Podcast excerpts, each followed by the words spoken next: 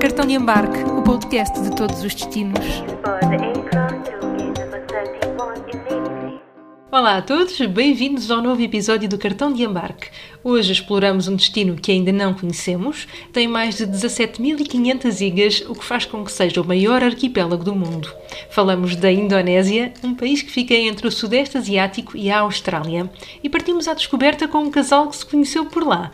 Ele tem 27 anos, é indonésio e natural de Praia, a capital da região de Lombok. Quando estava por lá, os seus hobbies eram nadar, stand-up paddle, surfar e fazer snorkeling, aquele mergulho à superfície, com as tartarugas. Ele é o Rudy Duncan e agora vive em Portugal, até porque é casado com a nossa outra convidada. Para ela, viajar é sinónimo de liberdade.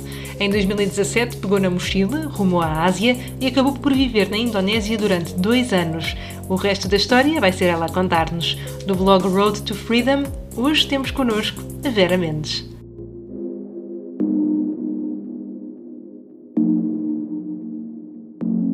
Ora, a Vera Mendes é uma pessoa do verbo ir. Para mim é verbo ir, embora vamos fazer isto ou aquilo, bora lá. Especialmente no que toca a viagens, não é? Que é assim a minha grande paixão. Ahm, sei lá, sou uma pessoa que gosta de desafios, portanto gosto também assim, no que toca também a viagens, tudo que for assim, destinos assim diferentes, também é algo que eu gosto e que rapidamente me parece que vou aderir. Ahm, e acho que assim, em traços gerais, Eu acho que esta descrição e seres uma pessoa do verbo ir também está muito relacionada até com o nome do teu blog, não é? Road to Freedom. Road to Freedom, sim. Como é que nasceu ah, este blog? Olha, eu já, viajo, eu já viajo há muito tempo, para aí desde os meus 23 anos, portanto aí há mais de 16 anos à vontade que, que eu já viajo. Só que foi uma coisa que hum, no início não era hum, um vício, vá, digamos assim. Só nos últimos anos é que se começou a tornar algo que gosto mesmo disto, gosto mesmo de viajar. Houve uma altura que eu viajava quase todos os meses e passava pela minha cabeça, ah, vou criar um blog, um sítio de partilha das viagens, mas depois pensava, ah, já alguns, já alguns blogs, será que faz sentido criar mais um? Ah, não queria assim algo muito genérico, sabes? Ah, e então fui deixando de andar, pronto, criei a página do Facebook, do Instagram, onde ia partilhando realmente as minhas viagens, ah, mas o blog propriamente dito não foi nessa fase, mas sim na fase em que eu já estava na Indonésia, comecei a pensar, epá, se calhar é aqui que faz sentido eu criar eh, um blog a contar sobre a minha experiência e dicas e roteiros sobre este país. Pronto, acho que nessa altura fez sentido e daí nascer o blog Road to Freedom. Eu acho que para quem te acompanha, tanto nas redes como no teu blog, também transpira muito. eh, Até creio que tu tens eh, precisamente isso escrito alguns, não é? Que és uma apaixonada por viagens, por pessoas e culturas, e eu acho que dá muito para, para perceber isso. Eh, falaste aqui já na Indonésia, é também sobre isso que, especialmente sobre isso que vamos falar hoje. Tu partiste para a Indonésia foi em 2017, certo? Sim, eu parti em 2017, mas sabes que o curioso é que não era para a Indonésia. Eu parti em 2017 porque a minha vontade era fazer, eh, pronto, aqui uma interrupção na carreira, fazer aqui uns cortes com aquilo que era a minha vida na altura e achava que alguns no tempo eu gostava de ter esta experiência de ir para fora, eh, viajar sem, sem horários, sem, sem, sem data, sem um destino definido então decidi ir para a Ásia. Pronto, lá está, assim um destino diferente. Posso dizer que até seguro para mulheres sozinhas a viajar. Então fui para a Ásia. Pronto, e agora como é que apareceu aqui a Indonésia? Porque eu estava a viajar para outros, para outros sítios e o curioso é que eu não queria ir para a Indonésia. Isto é o curioso. Porque eu, estava, lembro-me de estar em Macau e pensar, ah, para onde é que eu vou seguir? para onde é que eu vou a seguir? E várias pessoas me diziam, ah, para onde é que vais a seguir? Ah, vai à Indonésia, que é assim aí mais perto, porque a minha ideia era, ok, eu queria depois ir para o, para o Camboja, Vietnã, mas se fosse já para aquele lado, se calhar já não ia à Indonésia, portanto, para ir tinha que ser naquela altura. Então acabei por ir. Claro que já não saí, não é? Fiquei lá.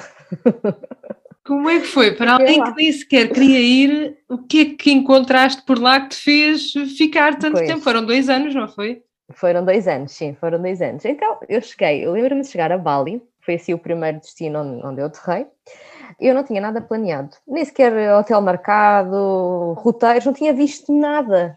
Então lembro-me de ter ficado aquela noite no aeroporto, mas já era tarde, cheguei era uma ou duas da manhã na, no, em hora local.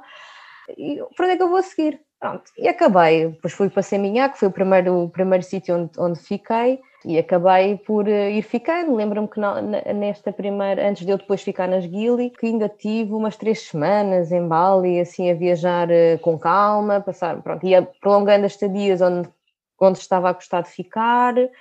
Até que eu estava, entretanto, nessa altura a viajar com uma rapariga que tinha conhecido, inglesa. E ela dizia-me, ah, estávamos a decidir o, o destino seguinte, dentro da Indonésia, e ela dizia-me, ah, eu quero muito vir para as Gili, para as Ilhas Gili, que são uh, três ilhas. Há mais, mas assim as mais conhecidas são as três assim ao largo de uh, entre Bali e Lombok. Quero muito ir para as Ilhas Gili, que acho que há imenso movimento lá e que são giras, paradisíacas. Eu nunca tinha ouvido falar nas Gili na vida. Ok, Gili Trawagan, que foi depois onde eu fiquei, eu nunca tinha ouvido falar na vida. Um, eu queria ir para as Nusas, a Nusa Lembogan, a Nusa Penida, que são assim mais conhecidas e que são as mais próximas de Bali. E então eu pensei, ok, então vamos uns dias para as Gili e depois vamos uns dias para as Nusas. E assim foi. Fomos primeiro para as Gili. Só que fiquei lá. Uh, cheguei lá, pronto, é realmente hum, são ilhas completamente paradisíacas. Na altura estavam cheias de, de, turistas, turismo esse que pronto, também depois abrandou nos dois anos que eu lá tive, porque houve também um, um, sismo. É uma ilha sem carros, uh, aliás, qualquer uma daquelas três ilhas, a Traogan, a Guilier e a Guilhermeno, não tem carros, só, só motas elétricas, bicicletas e carroças com, com os burros. e pronto, e depois uh, fomos para as Gili, uh, ficámos, fomos ficando, ficando, entretanto também conheci uh, o meu atual marido, que é Indonésia, e pronto, e, e isso a que eu ficasse dois anos em Gili Trawangan, uma ilha pequeníssima ao pé de Lombok, quem diria? O teu marido que... Exatamente. E, e, o teu marido que também se vai juntar a nós aqui no, neste episódio sobre a Indonésia, não é? E, e, por isso também te queria perguntar, bem, neste, nesta tua chegada, neste depois quase diria começar do, do, apaixonar, não é? Com o país que afinal, ok, era mesmo isto que, que viria a ficar na tua vida. Como é que é o povo da Indonésia? O que é que tu encontraste por lá? Como é que, como é que inseriste na comunidade? Uh, o povo indonésio é super hospitaleiro. Eles são. Eu nem sei explicar, são de uma hum, familiaridade, são calorosos, são, gostam de receber, e, e isto não é só de, das pessoas mais jovens, é mesmo hum, as gerações todas, desde mesmo até os mais velhos, que até nem falam praticamente inglês, adoram, adoram receber uh, turistas, adoram estrangeiros, somos muito bem recebidos lá, muito bem recebidos mesmo, por todas as gerações, todas.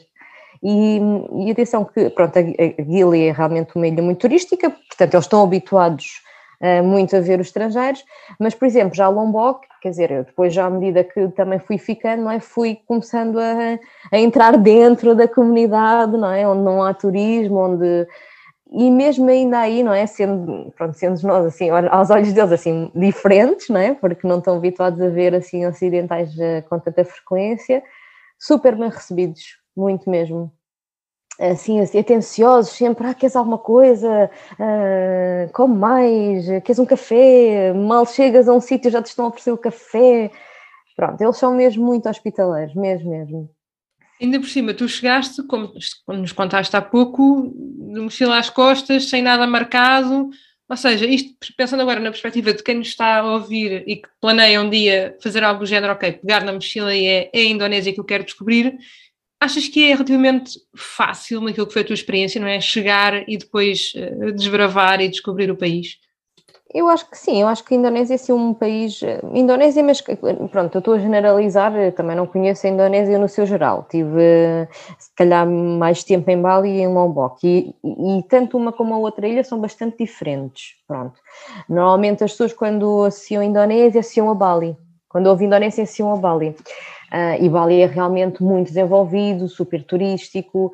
Um, sentes, é muito fácil sentir-te em casa em Bali Uh, porquê? Porque tens restaurantes, uh, a comida é, é, maravilhosa, consegues encontrar um pouco de tudo, uh, as praias, se bem que as praias nas Ilhas Gili são, acho que são melhores do que propriamente as de, as de Bali, mas pronto, isso, é, isso são, outra, são preferências. mas é muito fácil sentir-te em casa.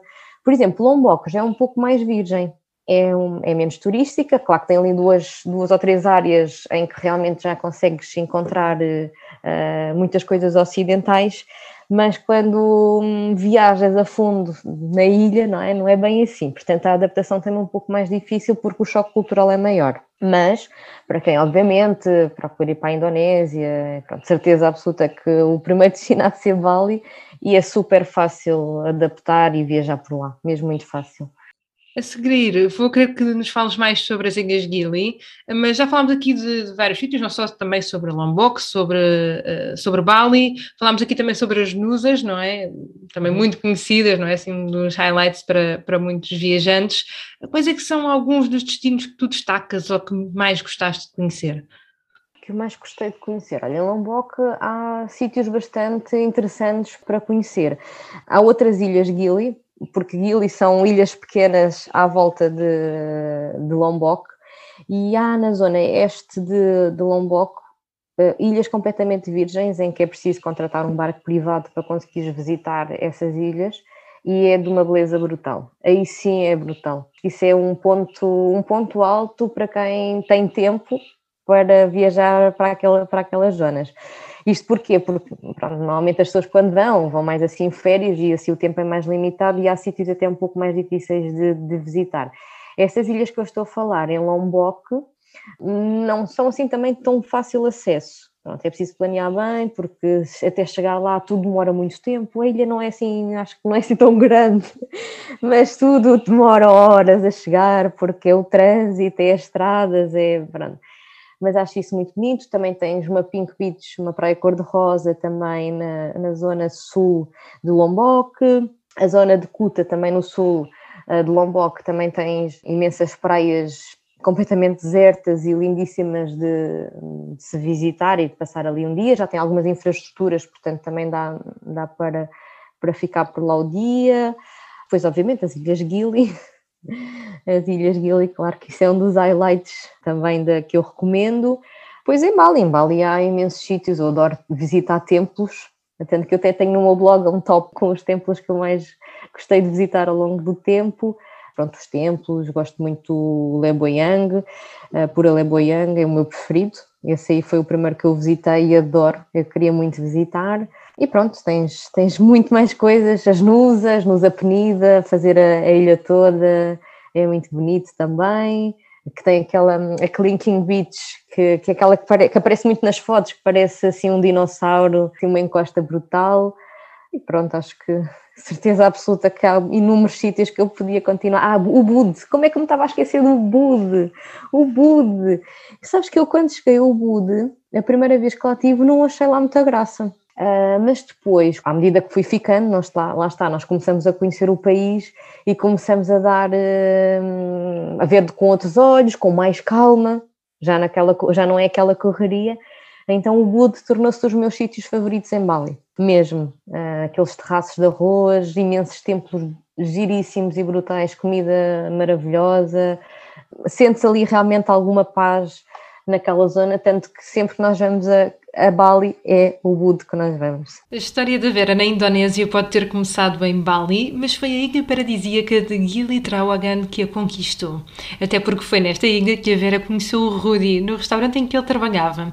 Foi sobre isso que ele nos falou, esteve-nos a contar a sua história, mas também sobre a sua vinda para Portugal e a adaptação a um modo de vida completamente diferente. But I was uh, working at the restaurant in that time and I had the my small shop, pedalboard shop, which is that my friend works for me and then I work at night at the restaurant.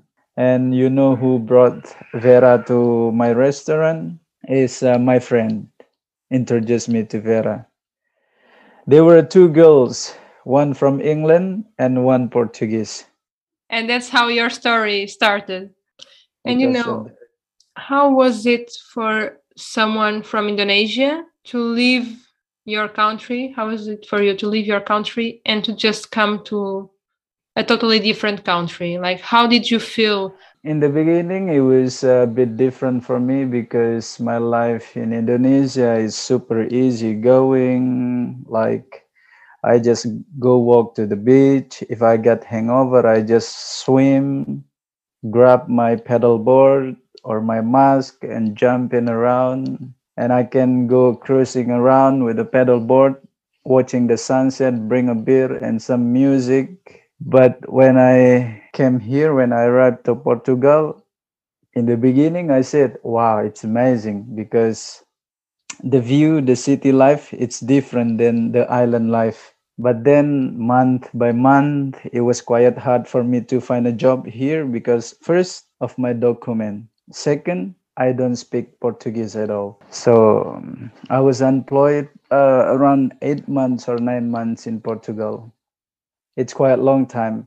I almost gave up like vera um, i think i really need to go back to indonesia again maybe because this place it doesn't suit me at all. Like first in here as i see everybody on rush nobody talk not even people say hi like not even people invite for coffee something like this. But in indonesia it's different. My friend is all along the street. Wherever i go with vera my people always say hi hi hi hi hi. Something like that because it's very small island. But here people are running rush no time for breakfast, just a bite of bread running. My God, and this is, but I've learned so much what is the real life in here. This is the real life. And then um, uh, after nine months later, and I found a job in Entre Campus. It's called the restaurant. It's called the Club I yeah, and I've been working for two and a half months, I guess, and then this COVID attacking us, and then I have to quit. And in that time, I was a, a bit sad because Vera was pregnant, and I really don't know what to do.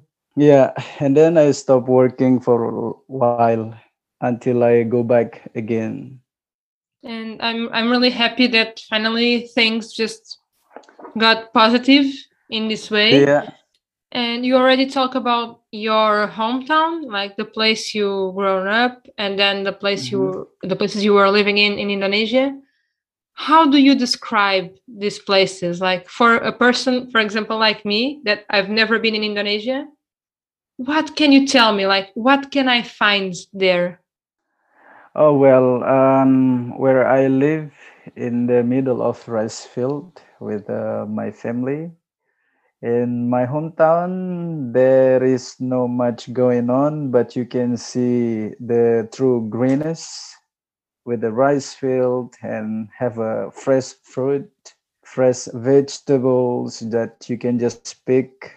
And my parents are planting bananas uh, some fruits around our house. So sometime when it's the season we just pick up. And yeah but where i live it close to kuta lombok there is a beach that it's really beautiful in lombok and now people are moving to lombok than bali because bali it's already too much super crowded it's a lot of places that you can visit in lombok there is it's called tete batu we uh, located in east lombok and also you can go to Kuta, this uh, Kuta, uh, Kuta Lombok or Kuta Beach. It's close to the airport. From the airport to Kuta, it takes around 20 minutes. And also there is Sengigi, but Sengigi is a black sand, not white sands.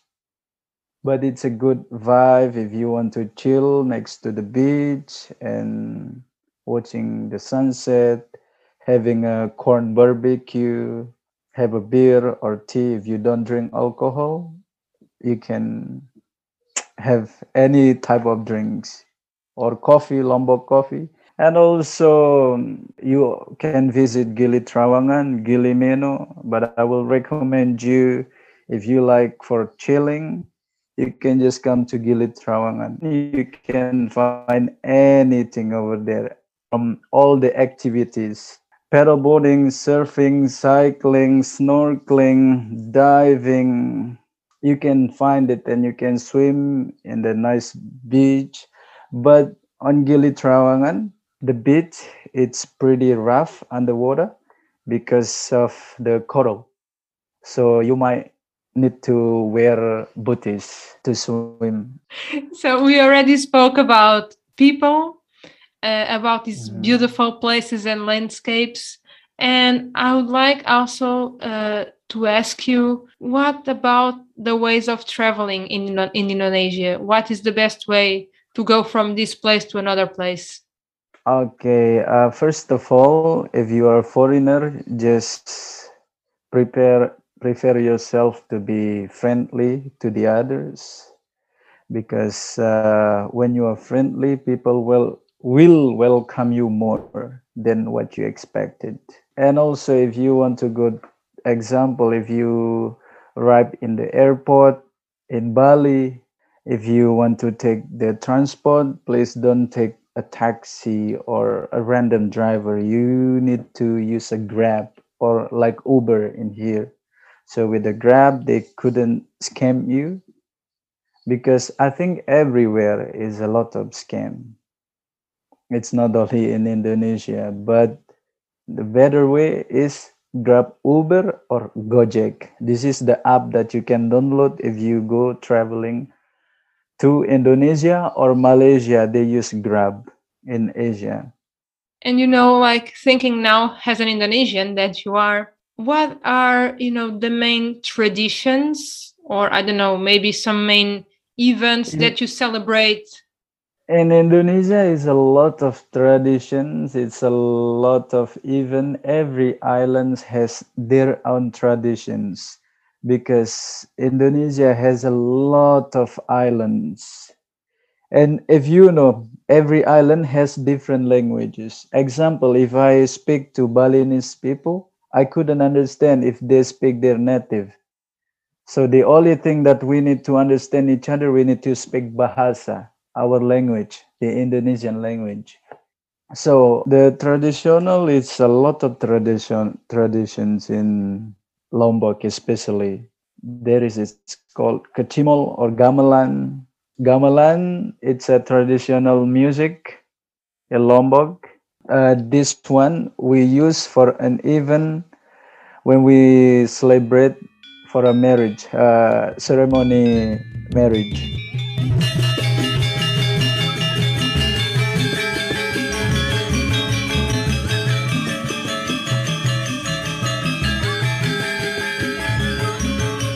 So the tradition in Indonesia, how we uh, celebrate our marriage is, example, I'm from the south and Vera from the north. So the groom or the king. okay, the king need to go to the queen's place with that music, with the, all the people from my village gonna guards me to the queen's place and the tradi- uh, very cultural things in Indonesia is uh, you can find a lot of people sitting on the street, drinking coffee, smoke, talking. I think that's it. Rudy, in the end of our conversation, I would like to ask you what is the main idea you would like to share with the Portuguese about Indonesia? What's your last message? Visit Lombok. There is a lot of uh, activities, a lot of places that you can go to Lombok, especially Tete Batu. Tete Batu. This place, it's very how do you say it's very natural not too many accommodations and you can find a river waterfall and rice terraces rice field all greens and it's very peaceful and also you can visit tanjung an mawon beach kuta this is all nearby and also they can visit waterfall Benang Stokel waterfall and yeah and I hope hopefully they will like it if they go there. And for you, you need to go. But Oh my I yeah. think the only problem is the ticket is really expensive. But uh, in Indonesia, you can find uh, the simple accommodation and good. You can find around 15 euros a night, 10 euros a night. This is already include breakfast.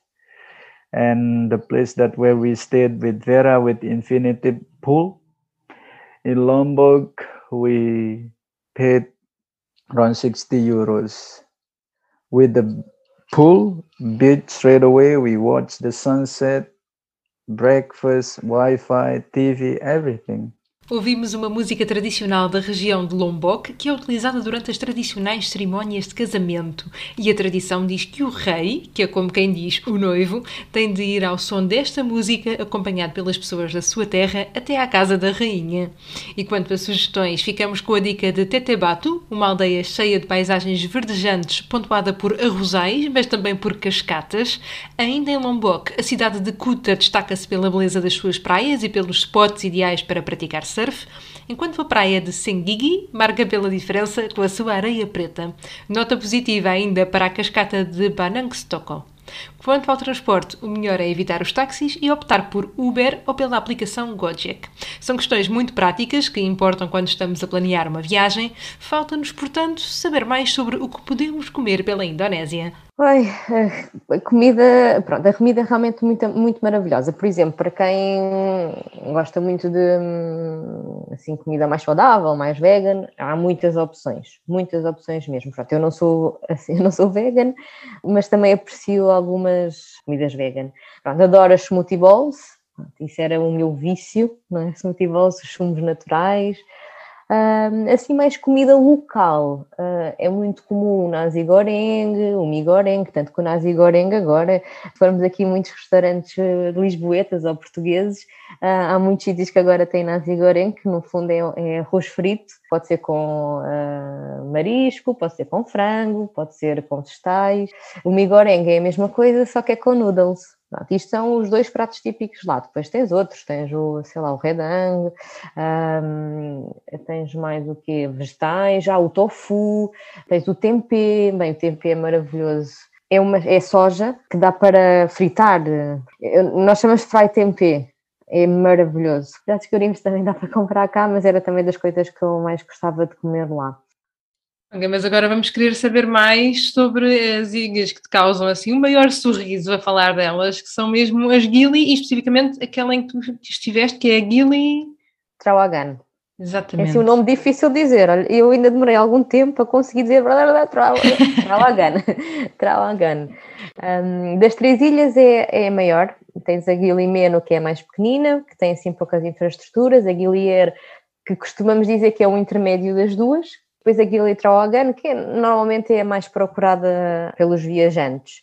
Porque tens um pouco de tudo, consegues ter uh, uma vida na praia com atividades, mergulho, paddleboard, caiaque, um, também fazes, podes contratar um, um, barco privado para fazeres a volta ali às ilhas, ou então pronto, também há umas snorkeling tours que até são relativamente baratas, que também, faz, também fazem esse, essa viagem, esse tour, que é de meio-dia, mais coisa menos meio-dia. Depois andar de bicicleta e depois para quem gosta de nightlife também tens ali alguns bares e, e pronto, e, também vai noite adentro para os mais festeiros, pronto, coisa que as outras ilhas não têm, por isso é que esta é assim a mais dinâmica das três. Particularidades, como eu já tinha dito, meio de transporte, bicicleta, acho que nunca andei no, nos burros, na, naquelas carroças, não me sentia muito confortável.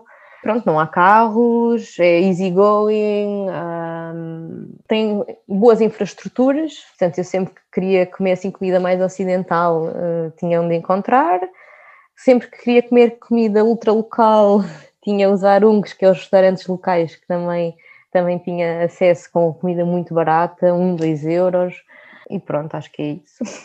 Estamos assim a falar de uma paisagem completamente diferente daquilo que temos, vá lá, falemos aqui a nível ocidental, não é? Sim, água completamente transparente, azulinha. Ah, dá para ver as tartarugas, como é que eu não estava a esquecer das tartarugas. Dá para nadar com as tartarugas e hum, mesmo junto à beira-mar. Elas costumam vir uh, e consegues de manhã, ali durante um período, nadar com as tartarugas. Estar ali junto, são mesmo gigantes e estão ali ao pé de nós, depois vão à vida delas mas estão ali ao pé de nós e pronto, e dá. Tanto que muitas das vezes até as pessoas gostam de ir na, no paddleboard também para procura e ver, uh, mas para quem não, acha, não é tão adepto também consegue fazer ali um snorkeling à beira-mar e, e, ver as tartarugas e os peixinhos, portanto, as tartarugas. Ah, é, é uma zona com muitos corais, uh, a praia tem bastantes corais ali, pronto, essa é, eu acho que essa é a parte mais chata ali, uh, pronto, para quem está quem está na, na praia, não é? Ser a parte mais chata, mas, uh, mas acho que compensa depois de conseguirmos nadar com as tartarugas, que é mesmo brutal, uma experiência brutal.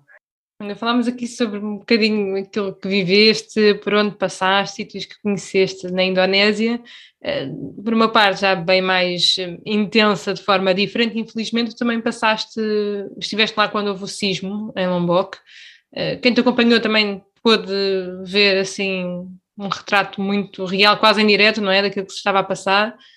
Como é que é agora olhar para tudo aquilo que aconteceu na altura?